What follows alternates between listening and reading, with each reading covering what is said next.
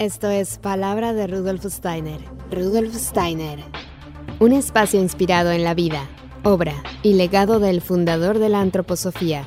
Un camino de conocimiento que conduce lo espiritual del ser humano a lo espiritual del universo. Palabra de Rudolf Steiner. Hola, ¿qué tal? Muy buenos días. Yo soy Caro Hernández. Gracias por acompañarnos una vez más aquí en Palabra de Rudolf Steiner.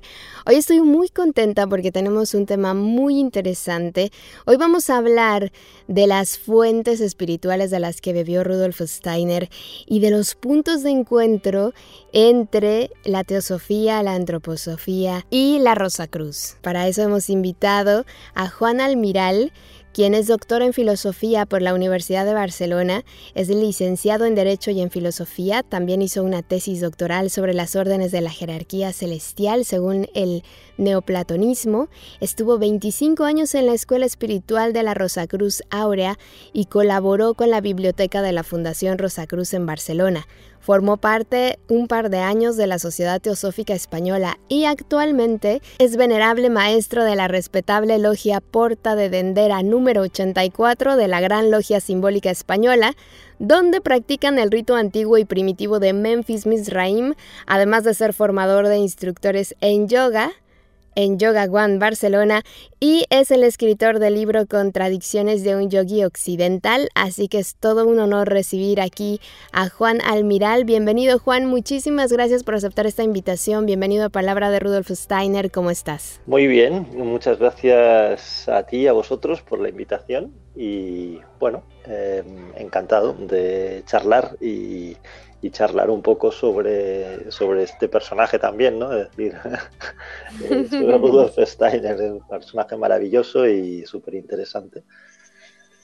Sí, la verdad es que sí, y bueno, eh, muchos eh, vamos por la vida buscando, ¿no? De dónde nutrir el espíritu, encontrar la verdad. Em, y entonces vamos recorriendo muchos caminos, nos encontramos con muchas maneras de pensar, con muchas filosofías.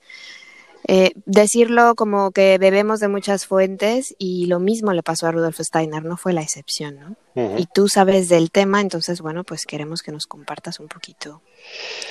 Mm, bien, yo llego a Rudolf Steiner de forma indirecta porque, bueno, era un personaje que obviamente cuando empecé mi búsqueda no, no conocía. Cuando entré en la escuela, en el Lectorium Rosicruciano, en la escuela Rosa Cruz, eh, ahí empecé a oír hablar de teosofía, empecé a oír hablar de, Steiner.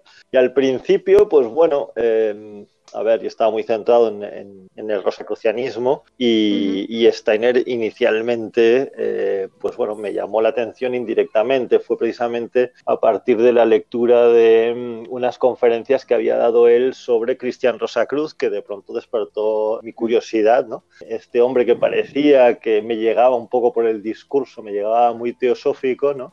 Como de pronto él eh, pues bueno tenía esa mirada tan profunda sobre el movimiento rosicruciano y entonces pues bueno como todo lo que me despierta la curiosidad pues eh, no puedo evitar bucear intentar encontrar el origen de las cosas no es decir pues eh, bueno, me embarqué un poco en la, en la lectura y en la búsqueda de, de, las fuentes, digamos, en las que él había bebido. ¿no? Y fue muy sorprendente, la verdad que fue muy sorprendente, porque una persona, su pensamiento está nutrido por muchísimas cosas, una persona realmente que era una esponja de, muchísima información, bueno, eh, de su época, digamos. Mm. Y bueno, lo curioso es que él tiene una muy buena formación científica, ¿no? Él está eh, muy, eh, muy, muy preparado, digamos, académicamente, ¿no? Incluso tiene un cierto reconocimiento, tiene un cierto reconocimiento académico,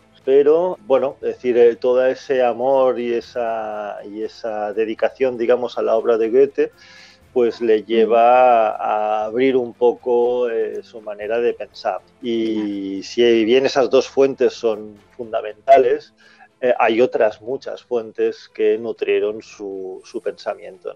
Y una de las más importantes es, sin duda y sin dudarlo, la doctrina secreta de Madame Blavatsky y toda, toda la, la, literatura teosófica de, primera época, ¿eh? es decir, eh, fundamentalmente de Blavatsky. En sus eh, trabajos, digamos, de los primeros de la primera década del siglo XX se ve clarísimamente que Steiner es una persona entusiasta y, bueno, decir, maravillada por la obra de Blavatsky y eso se deja ver en su trabajo. Em, a pesar de que en la época posterior él pues intenta un poco desdibujar, digamos, esa influencia en, el primer momento, eh, se ve clarísimo el entusiasmo que tiene por, por Madame Blavatsky. Y otra de las cosas que me llamó mucho la atención, bueno, también no es la única, obviamente no es la única fuente esotérica en la que bebe. Por ejemplo, en, eh,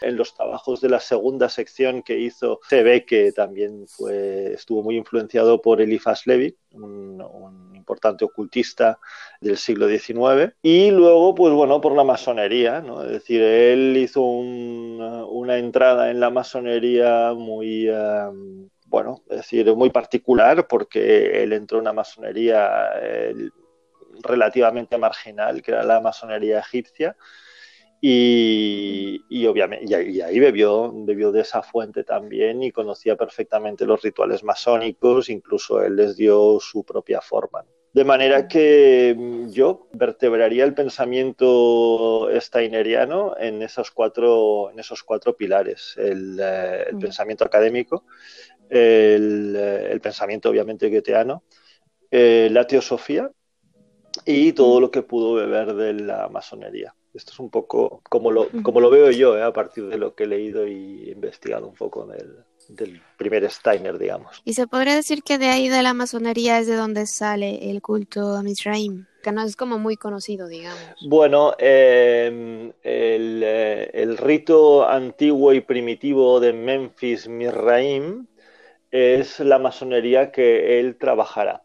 O sea, el, lo que él llamará el Eknische Kultisch, el culto como de conocimiento, o los rituales, he, leído alguna traducción, los rituales de conocimiento, o, los rituales noseológicos, bueno, en fin, decir, tiene, eh, la palabra alemana es difícil de traducir, em, que, que, eh, vertebrarán los trabajos de la segunda sección de su escuela esotérica, bueno, la escuela esotérica de la teosofía alemana, mientras él era el, digamos, el director, el mentor, el que dirigía los trabajos esotéricos de esa, de esa sección de la sociedad teosófica alemana, eso es pura masonería egipcia, eso sí. Es decir, eh, lo que él, trabajará, él recibe eh, la carta patente para poder levantar logias y para poder construir, o sea, levantar capítulos masónicos y, de hecho, poder crear una organización masónica. Las recibe del que entonces era el, eh, el gran hierofante o el, o el gran maestro, digamos, del rito antiguo y primitivo de Memphis Misraim en Alemania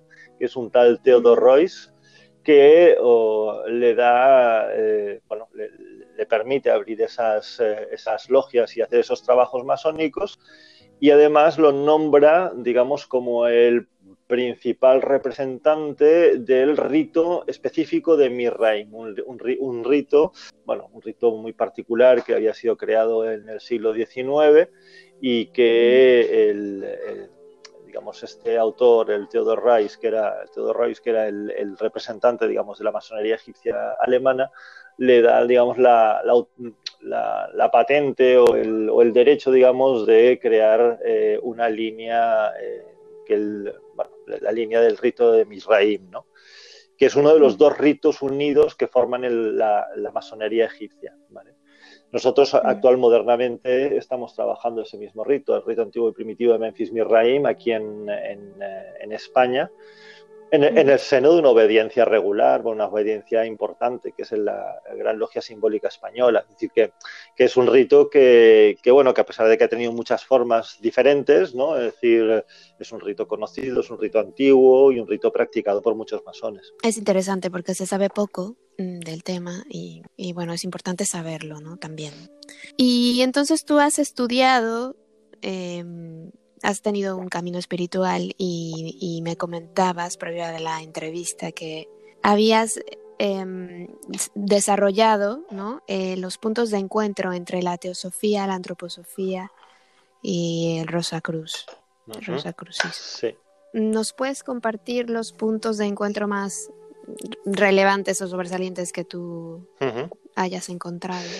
Lo que es propiamente el movimiento Rosacruz nace a principios del siglo XVII con los famosos manifiestos, la fama fraternitatis, la confesio fraternitatis, son unas obras que aparecen en Alemania a principios del siglo XVII, que sobre todo fueron inspiradores de distintos movimientos que bueno, que se pusieron, que se autoproclamaron Rosacruces, pero que en principio parece que eh, no había una línea directa, digamos, entre aquellos que, que, redactaron los, los manifiestos y los grupos, digamos, que después autoproclamaron Rosacruces, ¿no? porque de alguna manera conectaban con el símbolo y demás. Hay todo un movimiento Rosacruz eh, muy vinculado a la masonería, porque si sabrás, pues bueno, hay un grado, eh, hay, bueno, hay muchos grados hay muchos ritos en los que aparece el nombre de Rosa Cruz, ¿no? Bien como príncipe, bien como caballero, en fin, muchas cosas, ¿no? Por tanto, la masonería se convierte un poco en la conservadora de la, de la Rosa Cruz durante bastantes siglos, pero a finales, bueno, a principios del siglo XX, es la teosofía la que recoge un poco el testimonio de la Rosa Cruz, eh, de la Rosa Cruz, del rosacrucianismo, ¿no? Es decir, obviamente por inspiración masónica, porque conocían la Rosa Cruz, pues, eh, eh, de los ritos masónicos, porque también redescubrieron los manifiestos rosacruces y porque el símbolo de la Rosa Cruz era un símbolo, pues, bueno, que estaba asociado a la alquimia y al, y al esoterismo occidental desde hacía tiempo. Pero lo que sí que es claro es que el movimiento Rosa Cruz, además de más peso, digamos, que, se desarrollará en el siglo XX, es, está cortado con el patrón teosófico, ¿vale? O sea, es decir, dentro de la teosofía se crearon muchas líneas.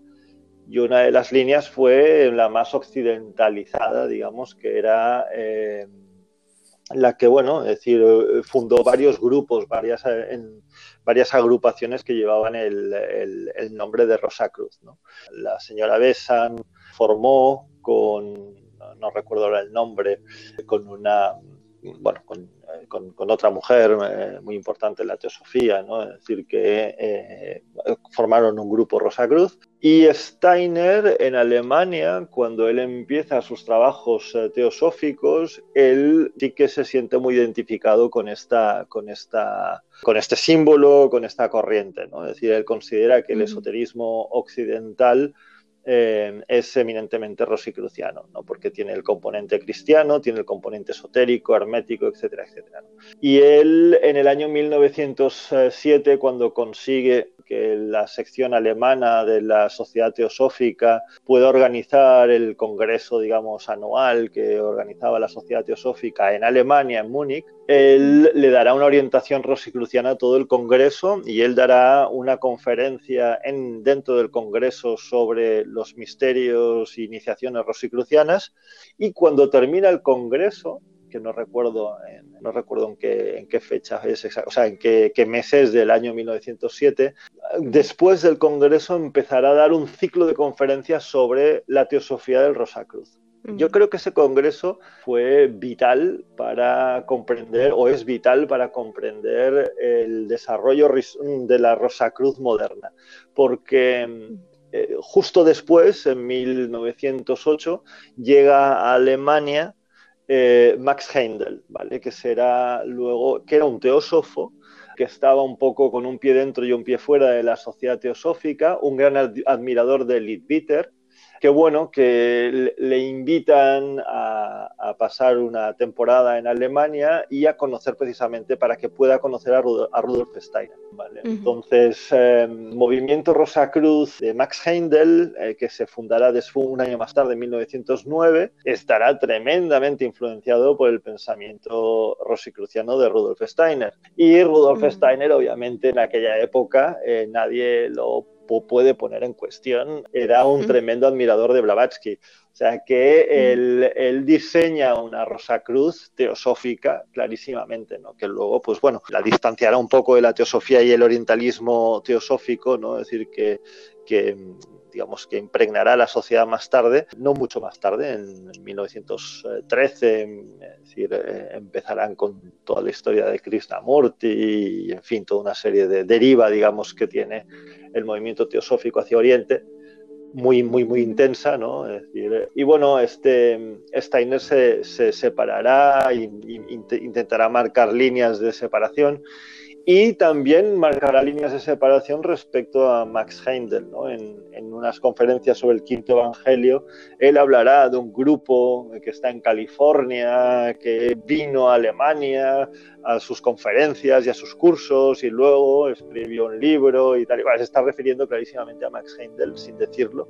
Y curiosamente, Max Heindel, cuando en 1909 publica el concepto Rosacruz del cosmos, él mm, lo dedica, la dedicatoria es muy clara, decir a mi maestro y tal y cual, Rudolf Steiner. Y de hecho, lo que escribe Max Heindel es clarísimamente eh, los cursos de Rudolf Steiner. De manera que ahí vas viendo que, que, es que estamos hablando un poco de lo mismo, ¿no? Entonces, bueno, eh, queda historia el, movimiento de Amor, eh, que tiene una, una, influencia un poco más fuerte de la digamos, es muy, mucho más ritualista y demás pero no se escapa de la influencia teosófica. Mork igualmente, que es una de las órdenes eh, rosicrucianas importantes eh, del siglo, XIX, eh, XX, tiene una, una, influencia muy fuerte de la teosofía. De manera que la sociedad teosófica, en su parte más occidental, Rudolf Steiner,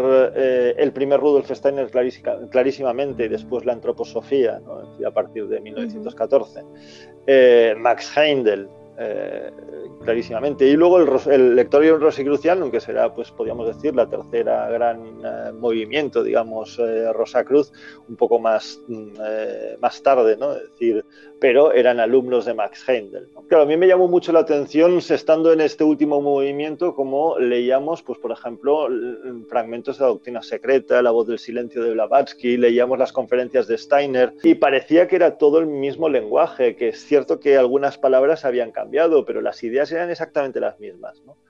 Entonces me, llama, me llamó mucho la atención durante ese tiempo que estaba en la, en la escuela Rosacruz que no nos pudiéramos entender, que no pudiéramos sentarnos a hablar, pues yo qué sé, del cuerpo astral y el cuerpo vital, porque uno le llamaba el cuerpo astral y el otro le llamaba el cuerpo del deseo, yo qué sé, ¿no? Es decir, cosas así, ¿sabes? Pero estábamos hablando de los mismos conceptos, ¿no? Clarísimamente, porque todos habían bebido la misma fuente.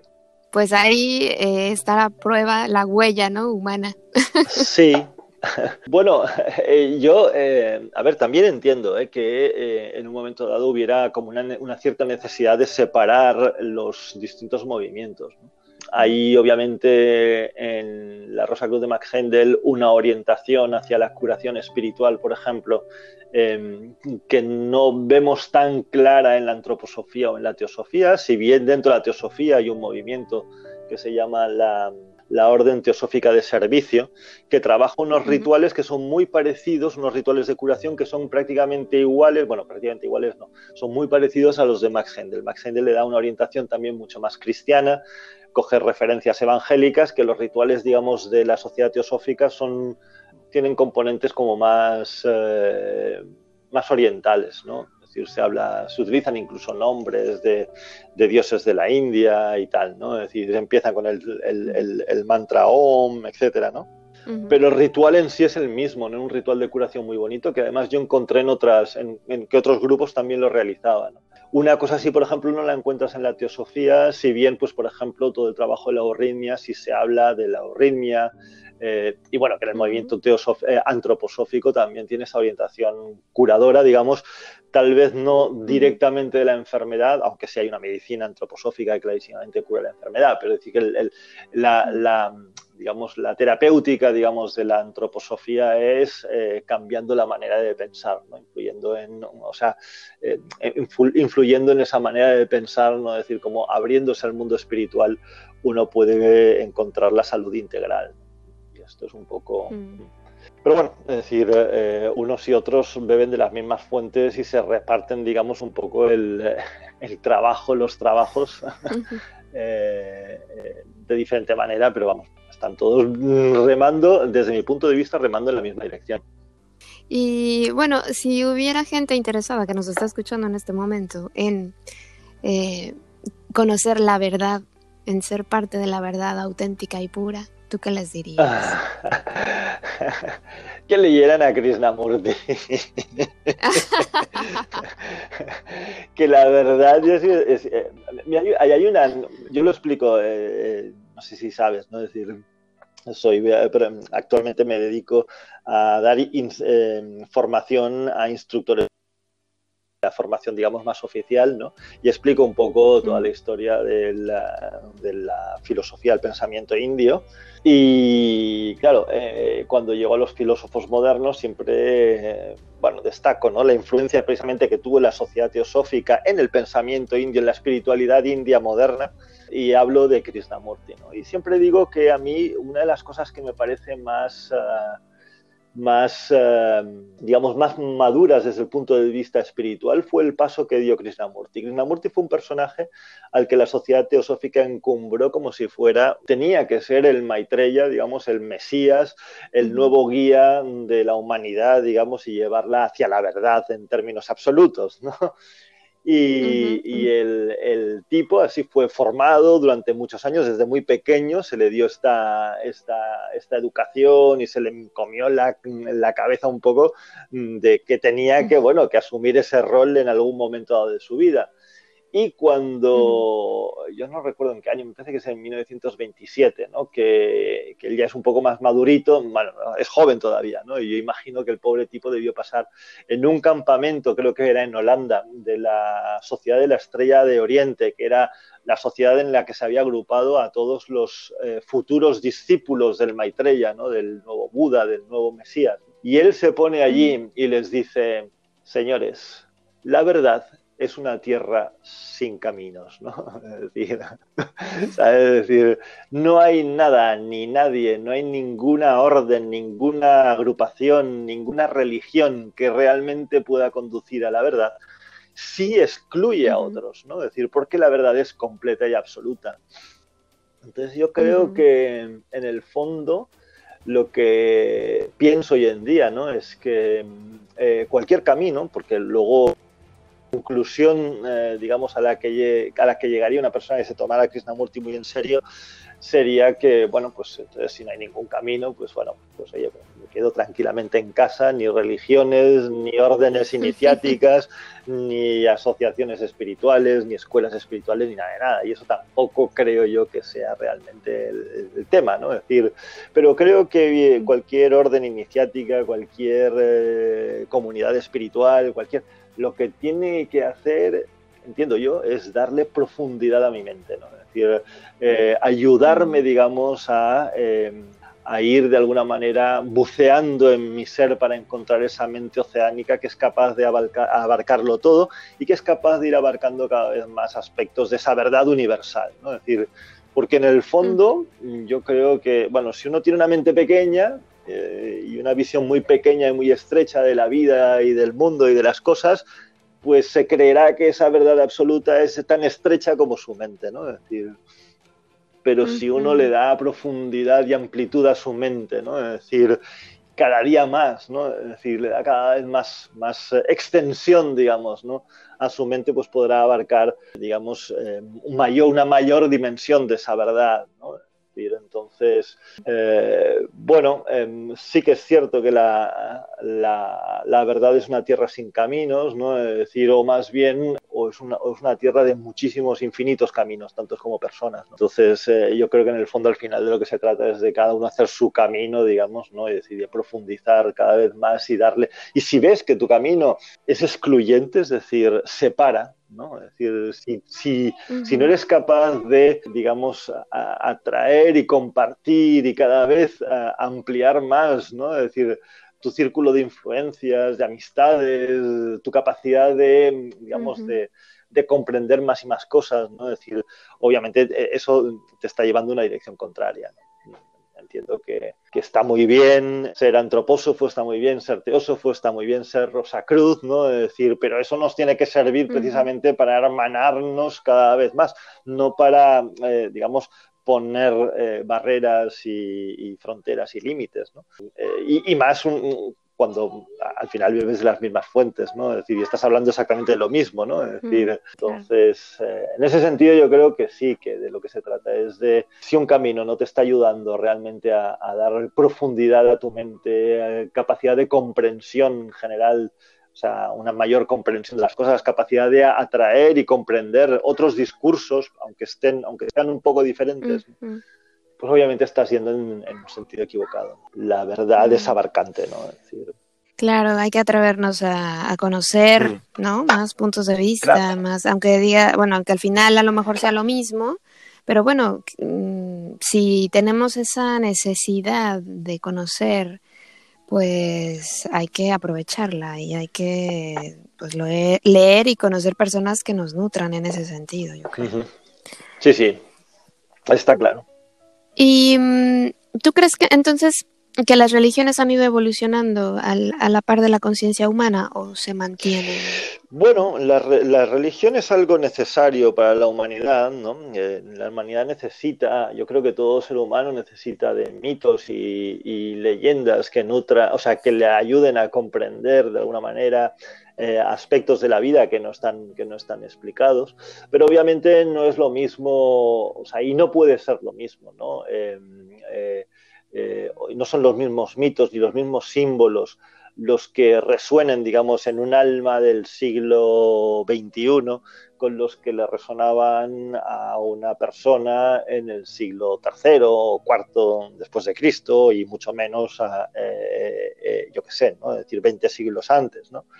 Creo que la humanidad va cambiando, se va transformando y por tanto necesitan eh, formas de lo sagrado que se adapten un poco a su formas de lo sagrado, ritos, etcétera, ¿no? Es decir, estaba hablando con unos hermanos masones sobre el tema de revisar rituales y actualizar ciertos rituales, ¿no? Es decir, sin olvidar y dejar de lado los rituales del pasado, ¿no? Es decir, que tuvieron su efecto y su sentido para las personas de esa época. Obviamente en el siglo XXI el alma humana ha experimentado una serie de transformaciones, como muy bien apunta Steiner, una de las cosas que más eh, suscribo, digamos, de Steiner, esa evolución interna del alma humana, ¿no? decir, y que por tanto pide eh, eh, nuevas formas de, digamos, de, de, experiencia, de conocimiento de lo divino, de lo, de lo invisible. Entonces yo creo que sí necesariamente tiene que, tiene que cambiar, ¿no? Eh, y de hecho han cambiado mucho, ¿eh? es decir, cuando uno eh, estudia un poco los desarrollos del cristianismo, por ejemplo, sin ir más lejos, ¿no? El cristianismo mismo obviamente ha ido, ha ido cambiando y ido evolucionando mucho, ¿no? Es decir, adaptándose. Y no me refiero al ritual de la misa, que hoy en día, pues bueno, se canta con guitarras y, de cara al público, ¿no? Y antes se, se, se, hacía en latino, es decir, no, es tanto eso, sino eh, el misterio, la manera de entender el misterio, etcétera, ¿no? Es decir, lo que em, obliga de alguna manera a revisar eh, la forma de relacionarse ¿no? con el mito y con la leyenda. Igual la leyenda y el mito no se puede cambiar porque lo antiguo es como lo que, eh, digamos, ha acompañado a la humanidad desde tiempo, ¿no? Es decir, pero, mm, bueno, las explicaciones del del misterio y la manera de relacionarse con el misterio, todo eso yo creo que tiene que cambiar necesariamente. Ahora decías que los seres humanos necesitamos eh, tener una religión, necesitamos tener ritos y rituales. ¿A qué se debe esto? Bueno, porque eh, vivimos con una conciencia eh, como diría yo, em, traccionada ¿no? en dos. Tenemos una parte consciente, digamos, ¿no? es decir, a la que le encaja, digamos, el pensamiento racional, pero luego mm, pasamos eh, eh, mucho tiempo durmiendo, digamos, inmersos en un, en un, mundo interior que, si te fijas, se expresa de una manera muy diferente. ¿no? Es decir, em, los sueños traen a nuestra, a nuestra mente, digamos, apelan a cosas que que no se explican desde el punto de vista racional. Y por tanto siempre nuestra, nuestra viviremos, digamos, con esa, con esa, con esa dualidad ¿no? de, de, estados de conciencia, ¿no? digamos. Entonces, claro, mientras, eh, mientras vivamos en esa dualidad, vamos a necesitar otras vías de integración de cosas que nos pasan, porque luego la vida, no todo lo que sucede en la vida tiene una explicación eh, muy racional, ¿no? Es decir, dado que gran parte de nuestra vida no es otra cosa que una proyección de lo inconsciente, es decir, que incluso la vida de vigilia hay, eh, eh, hay, mucha influencia, digamos, del, mundo oculto, del mundo subconsciente. Entonces, eso nos va a obligar siempre a echar mano de otras facultades que tiene la mente humana que no se limitan únicamente a la racionalidad, que eso no lo puede explicar ni mucho menos todo. Entonces eso mm, va a hacer que siempre necesitemos de la religión, del rito, del mito, ¿no? Es decir, cosas que nos remiten a una, bueno, a un estado de conciencia, por ejemplo, el ritual masónico, ¿no? Que yo disfruto un montón. Muchas veces esto, entreabres los ojos, ¿no? En una, en una reunión masónica, ¿no? Entreabres los ojos y te da la sensación de que estás viviendo algo muy onírico, ¿no? Porque es todo tan extraño, ¿no? Tan, tan fuera de lo normal, ¿no? que, te das cuenta, ¿no? Es decir, que, bueno, eso pues a mí me resuena y me llama mucho la atención y me parece muy interesante y tal y cual y no me puedo sustraer tan fácilmente, ¿no? Es decir, bueno, bueno, dejaría la masonería y me dedicaría a otra cosa. Bueno, y esa parte, digamos, mía que me pide, que todavía está ahí, ¿no? Es decir, disfrutando y, nutriéndose, digamos, de esos rituales, ¿no? Es decir, porque... Eh, bueno, es decir, eh, es una parte de mí que no puedo callar fácilmente, ¿no? Es decir, que necesita eh, nutrirse, digamos, ¿no? Con, cosas. Luego hay un autor, em, hay un, autor que es de origen coreano, que escribe en alemán, que se llama... Yul Han o algo así era, no, no recuerdo, que eh, tiene un libro muy bonito que se llama, que trata sobre los rituales, la, la desaparición de los rituales, y que, bueno, y que explica que efectivamente una parte del ser humano pide ¿no? esa sacralidad que le, que le, que le, ofrecen los rituales. ¿no? Entrar en esa dimensión ritual es como entrar en una dimensión atemporal, ¿no? digamos, donde las cosas tienen eh, otros procesos y, demás. ¿no? Yo creo que esa es una necesidad humana. Creo que nunca dejaremos de ritualizar las cosas. Y además, curiosamente, cuando uno en su vida ritualiza un poco su día a día, también se da cuenta de que mm, vive con una mayor armonía, eh, la, salud se equilibra, ¿no? Es decir, obviamente, si tú cada día comes a la misma hora, te acuestas más o menos a la misma hora y, y haces, le das una pauta, digamos, a tu cuerpo, tu cuerpo responde muy bien a eso también, ¿no? Entonces, que, que digamos, un poco una fuente de salud es también el, el, rito y el orden, digamos, eh, la, la, repetición, digamos, ritual, ¿no? En, en la vida. O sea, que por muchas razones el ritual es muy, muy importante en la vida del ser humano. Pues sí, es muy, es muy bonito esto que nos dices. Y bueno, tú has tenido la oportunidad de visitar, ¿no? Lugares, digamos, importantes, ¿no? Por ejemplo, para Rosa Cruz, estuviste ahí en, el Templo Blanco, estuviste en la India también, em, en la sede de la Sociedad Teosófica y estuviste también en Suiza, ¿no? Me parece. Y, y, de ahí tú sacas tus propias conclusiones y lo escribes en un libro. Sí, bueno, que se llama Contradicciones sí. Occidental. Bueno, em, eh, no solamente de estos viajes, o sea, el libro es un, bueno, es una autobiografía, pero no tanto mía personal, sino de mi, de mi experiencia, digamos, de mi búsqueda interior, de mi camino espiritual, por decir una manera, ¿no? Y empieza, empieza en Occidente y ahí pues eh, describo un poco, ¿no? Esos Em, digamos, eh, la experiencia en el mundo rosicruciano durante muchos años. Estuve 25 años en la Rosa Cruz, eh, la Rosa Cruz de Oro, que me llevó después al Templo Blanco, digamos, al Templo de Oceanside en California, del Monte Ecclesia, de la Fraternidad de Max Heindel. Eh, también me llevó a Dornach, al Goetheanum. estuve allí en, en, en unas conferencias sobre precisamente sobre la Rosa Cruz. Eh, también estuve en, algunas otras conferencias, no sé, antroposóficas sobre el tema Rosa Cruz. También me llevó a la India, a Diyar, al centro de la Sociedad Teosófica en Madras. Pero bueno, es decir, eh, la inquietud venía de, antes. La primera parte eh, sobre Occidente, sobre mi periplo, digamos, espiritual por Occidente, empieza en Egipto. Eh, donde me parece que se encuentra, digamos, el origen de la tradición espiritual de Occidente.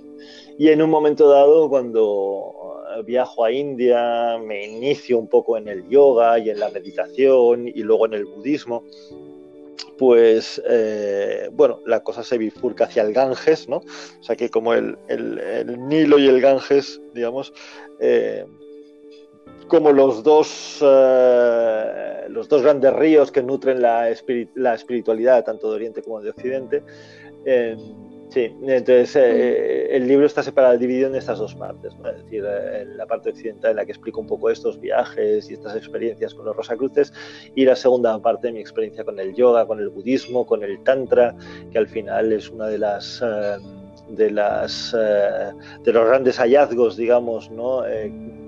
Que me llevó tiempo comprenderlo me refiero sobre todo fundamentalmente al tantra, al tantra budista.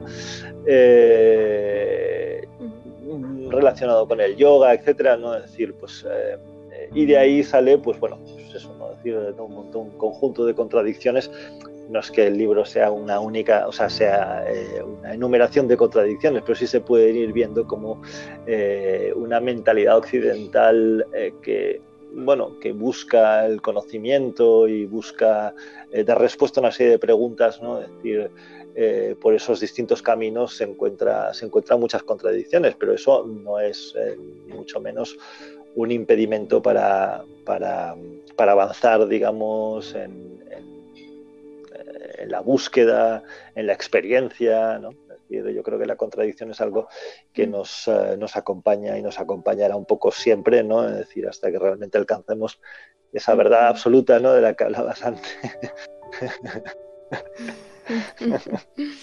es que no sé si es, es una necesidad del ego, ¿no? De decir yo tengo la verdad y nadie más puede con eso. Sí, bueno, es una tendencia muy, muy, muy normal, pero también, ah, también muy comprensible. ¿eh? Cuando tú le has dado tu vida pues a una filosofía, a una práctica, a una eh, eh, bueno, sea, una línea de pensamiento, cuesta mucho, ¿no? Es decir, imagínate, ¿no? 25 años trabajando el pensamiento Rosacruz y tal y cual, pues 25, 30 años, o gente que pues se muere siendo Rosacruces y tal y cual, lo cual está muy bien, ¿eh? no lo cuestiono, pero claro, esas personas en un momento dado revisar todo eso, cuestionarse todo eso, ¿no? Es decir, pues obviamente es, es un esfuerzo, un esfuerzo muy, muy, muy grande. A mí realmente también me costó, ¿eh? Pero bueno, como siempre, yo siempre estuve en la Rosacruz eh, un poco como Steiner en la teosofía, ¿no? es decir, eh, abierto otras cosas y, viviéndola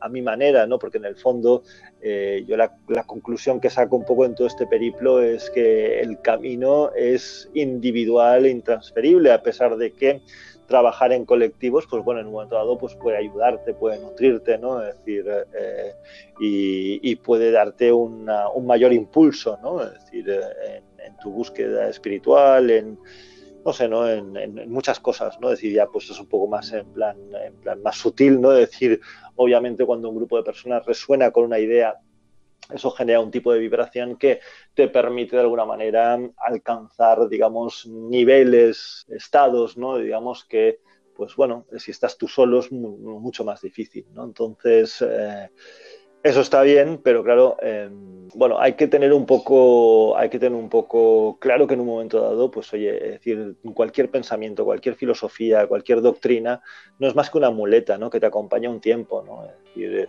y que en un momento dado, si tienes que renunciar a ella o revisarla o, cambiarla y tal y cual, en el fondo es lo que hicieron los propios maestros. Steiner entró en la, en la teosofía y al final acabó desarrollando su propia visión del mundo, ¿no? Es decir, en la antroposofía. Entonces, bueno, al final lo han hecho todos, porque no lo podemos hacer, o yo creo que lo deberíamos hacer un poco todos, no lo sé.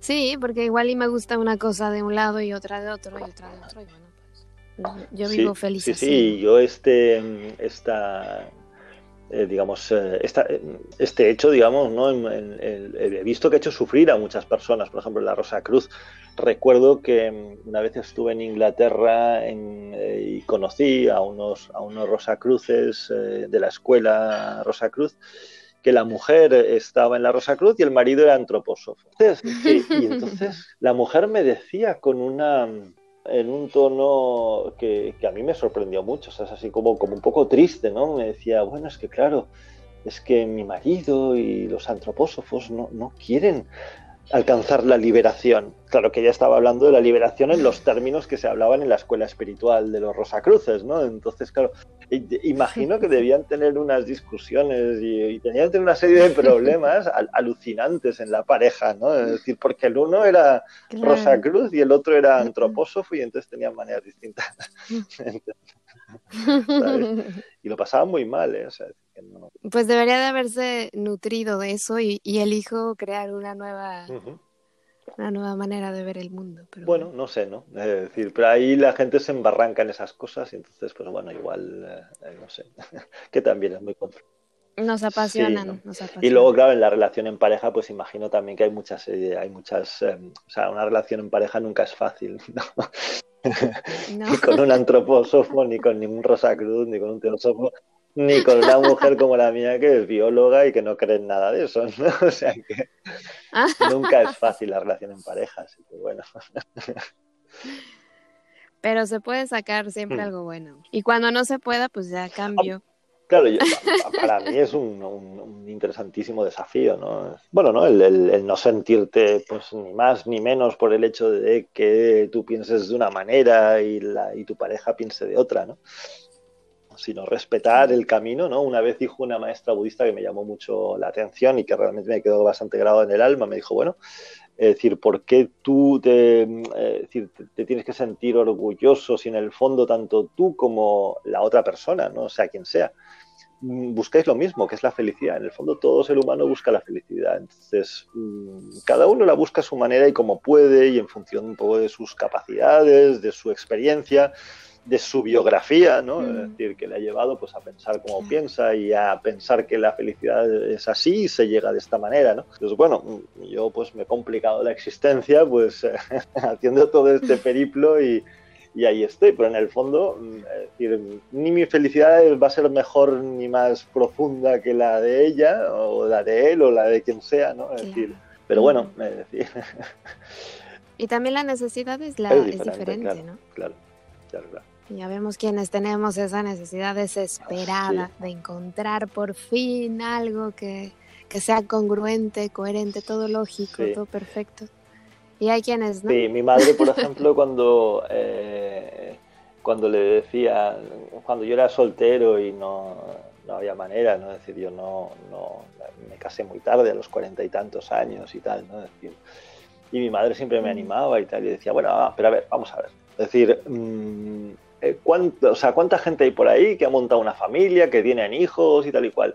¿Y cuántos hay por ahí que hayan montado una biblioteca, que hayan hecho un camino espiritual de no sé qué, tal y cual?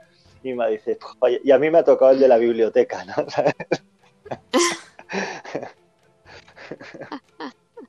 sí. Pues claro, oye, hay que aportarle al mundo. Sí, pero ella, ya no lo valoraba, o sea, ya quería, tenía muchas más ganas de tener nietos, ¿no? Que no tener un hijo, pues oye, eh, eh, que estuviera entusiasmado con los libros, ¿no? Claro, es que cada uno valora las cosas desde su punto de vista. Yo creo que no hay eh, unas cosas mejores o peores en ese sentido, ¿no? Es decir, tiene que haber una coherencia interior. Recuerdo que cuando me despedí de la Rosa Cruz me dijeron, ¿no? Es decir, eh, oiga usted, eh, vemos muy claro que usted va en una dirección, la escuela va en otra, ¿no? Es decir, escoja uno de los dos caminos porque los dos son como, como, eh, como distintos, ¿no? Desde usted está una bifurcación, ahora le toca escoger, entonces si sigue con nosotros se queda, si quiere seguir con lo suyo y tal y cual se va, ¿no? Y yo les contesté una cosa, mira, eh, yo no, no, creo, yo no creo que tenga que escoger nada, o sea, es decir, no, no estoy en, eh, no, me, no, me, parece, o sea, escogí hace mucho tiempo y estoy en mi camino, yo estoy en mi camino, no, es decir, si ustedes lo ponen en estos términos, pues bueno, pues me voy, no tengo ningún problema, pero y para mí hay una coherencia interior y eso nos cuesta mucho eh, de entender muchas veces, el, la coherencia interior, digamos, de, pues eso, ¿no? Es decir, de una biografía, ¿no? De, una persona, ¿no? Es decir, que bueno, mm, mm. unas cosas te llevan a un sitio y otras otro y tal y cual, y eres tú y solo tú, ¿no? La, la única persona que le puede sacar sentido a eso, ¿no? En ese sentido, tuvo mucho sentido el escribir el libro, ¿no? Fue realmente una, una, búsqueda, bueno, un encuentro de sentidos, más que una búsqueda, un encuentro de sentidos, ¿no? Escribir el libro recordando pues eh, todo el trayecto y intentando encontrar las coherencias de ese, de ese caminar, ¿no? Es decir, de ese, de ese viaje. Fue un ejercicio de, de, de desvelamiento de sentidos muy, muy interesante, muy interesante interesante, yo creo que un ejercicio muy necesario. De hecho, Steiner hablaba, ¿no? decir, de la necesidad de escribir la biografía cuando él escribe sus memorias. Yo creo que hizo un poco un ejercicio en, en, ese, en, esa, en esa línea, ¿no? De, de, intentar encontrar un poco sentido a su, a su, a su viaje, ¿no? Pues es, es, maravilloso el tema y, y, y, son maravillosos los humanos también. Sí, sin duda. sin duda. Así que bueno, pues el problema es que tengamos poco tiempo, pero te agradecemos muchísimo que hayas estado con nosotros compartiendo todo esto que sabes, que es mucho. Y, mm, pues ojalá podamos tenerte pronto eh, en algún programa por ahí pues de, algún otro tema que, te apasione. Bueno, sí, sí, con lo que, lo que queráis. Yo en principio estoy abierto, es una cuestión únicamente de, encontrar fechas y, bueno, que, confluyan un poco, ¿no? Es decir, fechas y, y posibilidades, digamos, de encuentro. Y yo encantado, encantado, me paso muy bien hablando de estas cosas. Muchísimas gracias por la invitación. No, al contrario, muchísimas gracias a ti. Muchísimas gracias a Juan Almiray por aceptar esta invitación. Ha sido una charla muy nutritiva y yo creo que nos deja muchas lecciones, muchos mensajes. Al menos para mí uno de ellos es que Steiner no solo fue un gran maestro por el legado que deja, sino por el camino que hace. Porque podemos observar ese camino que él construye y nos deja la puerta abierta y nos da ¿no? esa oportunidad de tú también puedes hacer lo mismo, ¿no? Tú busca, busca en donde te sientas bien y nútrete, llévate de cada doctrina lo que a ti te guste más, lo que resuene en ti y sea lo que sea que elijas para tu camino, yo creo que lo más valioso es estar en donde estás, en la religión que quieras, en la doctrina que quieras, porque te da paz interior, porque te sientes pleno. Y yo creo que también algunas veces es, y esto que ha hecho nuestro entrevistado de ir a estudiar a una doctrina, luego a otra, luego a otra, es también un desafío, ¿no? Porque muchas veces nos acomodamos en un lugar y nos gusta estar en ese lugar y está perfectamente bien, pero también habemos quienes necesitamos ir y buscar en otros lados y descubrir qué hay ahí. Em, al menos yo me identifico mucho eh, con esas personas, ¿no? Que van a buscar a un lugar y luego a otro y luego a otro y necesitan nutrirse más y más y conocer.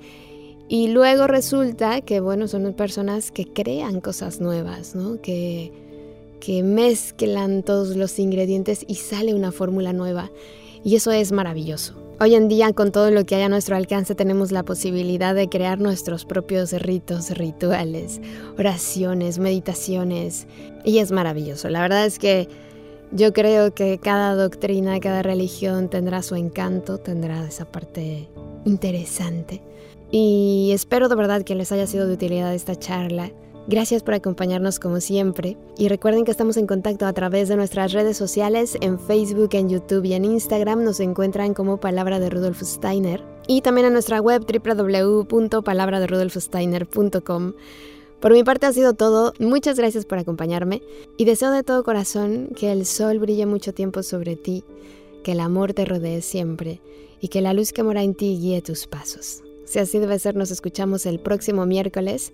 Yo soy Caro Hernández y te dejo como siempre en compañía de Mantra 91.9 FM. Gracias. Hasta la próxima. Escuchaste Palabra de Rudolf Steiner. Rudolf Steiner. Un espacio inspirado en la vida, obra y legado del fundador de la antroposofía. Un camino de conocimiento que conduce lo espiritual del ser humano a lo espiritual del universo. Palabra de Rudolf Steiner.